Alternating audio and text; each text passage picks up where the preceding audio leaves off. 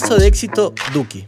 Hola, Duo Beats te presenta los casos de éxitos más reconocidos donde estudiaremos y te mostraremos el comienzo y el proceso de la carrera de cada artista que conoció el éxito. Hoy presentamos el caso de éxito de Duki. Presentación del artista.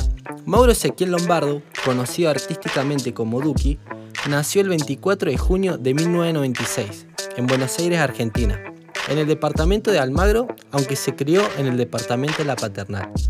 Duki es un ex freestyler, influyente, compositor y cantante de hip hop y trap. Reconocido hoy en día por ser un artista creativo y autor de la mayoría de sus temas.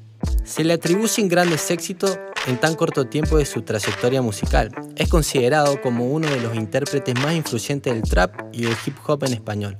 Actualmente reside en su tierra natal Argentina, donde continúa dando de qué hablar con temas controversiales que ha calado rápidamente entre el público argentino. Análisis de marca del artista. Comienzo. En 2013, Duki participó en su primera batalla de rap en una competencia llamada Madero Free, donde salió victorioso. También por esa época sería parte de su primera crew.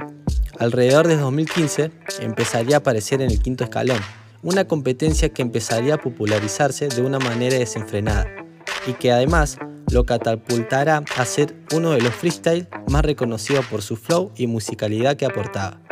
Para 2016, Duki ya sería uno de los participantes más concurrentes del quinto escalón, y a mediados de ese año se volvería una de las competencias de rap más populares del país, con varias batallas volviéndose virales en YouTube. Alrededor de esta época, Duki fundaría su primera crew, Super Sangre Joven.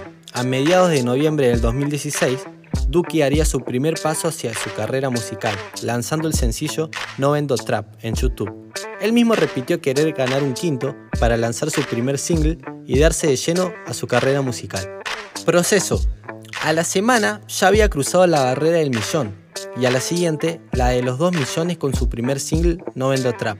Para finales del 2016 e inicio del 2017, Duki continuaría participando en el quinto escalón ya siendo una de las más renombradas de Sudamérica.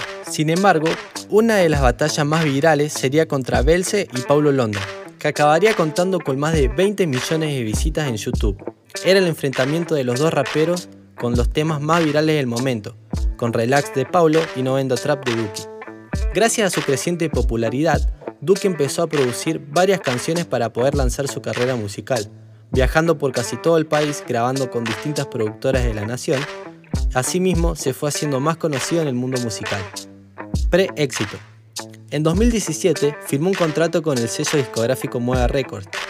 En septiembre lanzaría su primera canción de esas sesiones, Hello Koto, que alcanzó los 15 millones de reproducciones en las primeras semanas de su estreno. En noviembre sacaría Shirongi Bufou, en colaboración con Kea. Dos semanas después sacaría Loca, de nuevo junto a Kea y con Kazu, y que sería la primera canción de trap que sobrepasaría los 100 millones de reproducciones en YouTube y más tarde las 200 millones. Fue tal el boom en la plataforma de YouTube que más tarde se lanzó un remix con el artista urbano Bad Bunny. Durante el verano del 2018 dio varios shows en Punta del Este y Villa Gesell, que lanzaron aún más su popularidad, mientras que su canción Loca era relanzada con el remix del cantante Bad Bunny, que le dio 100 millones de reproducciones más a la canción. Duki lanzó Cuevo junto a su nuevo grupo de trap Modo Diablo, junto a Neo Pistea e ICA. Para marzo, dio su primer show en el Gran Rex, donde agotó las entradas. Éxito. El 23 de febrero del 2019, Duki estuvo en el primer festival del trap argentino. Fue parte del remix de Tumbando el Club de Neo Pistea y un par de semanas alcanzó los 30 millones de visitas en YouTube. Para junio, lanzó el tema para la temporada 3 de la serie de televisión argentina El Marginal, a mediados del 2019 lanzaría el sencillo Goteo, que sería su tema mejor encabezado en las listas de Argentina, permaneciendo por 24 semanas en el primer puesto de Argentina y ubicándose por más de 3 meses en los top 200. Además, lograría entrar entre los 10 primeros puestos de las listas de España, realizando también una gira y agotando todas las entradas de su show. También tendría otro hit con su sencillo Hit Boy, que junto a Goteo acabarían siendo sencillos de su primer álbum de estudio, que también incluiría la colaboración de artistas como Kea, Z Tangana, entre otros. Para fines del 2019, fue incluido en tres de las 10 canciones más escuchadas en Argentina por Billboard. En noviembre volvió a encabezar el Buenos Aires Trap junto a Kea y Z Tangana. A principios del año participó en el álbum de Bad Bunny Yo hago lo que me da la gana en el track Hablamos Mañana, junto al artista chileno Pablo Chil. A mediados del año lograría dos nominaciones a los premios Latin Grammy 2020, en las categorías Mejor Canción de Rap Hip Hop por Goteo y Mejor Fusión e Interpretación Urbana por su colaboración en Hablemos Mañana.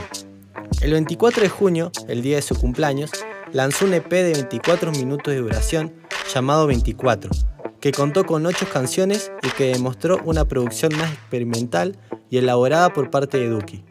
Su canción con mayor éxito en el 2020 fue Solo Date. A fines de año, Duki viajó a Estados Unidos para producir su nuevo disco que anunció que lanzaría alrededor de principios del 2021.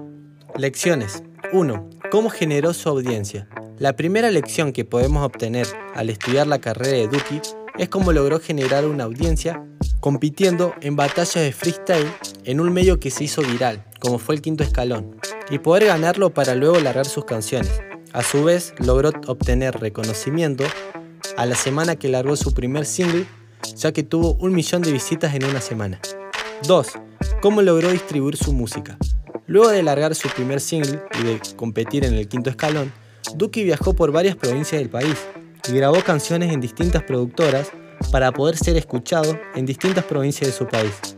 Logró distribuir su música por distintos lugares de Argentina para incrementar su audiencia musical. 3. ¿Cómo aprovechar las oportunidades que se le presentaron? Duki supo aprovechar sus oportunidades muy bien, como podemos ver, al filmar con Moda Records sabía que tenía mucho potencial y juntos largaron canciones que lograron crear una industria en Argentina, que fue el trap argentino.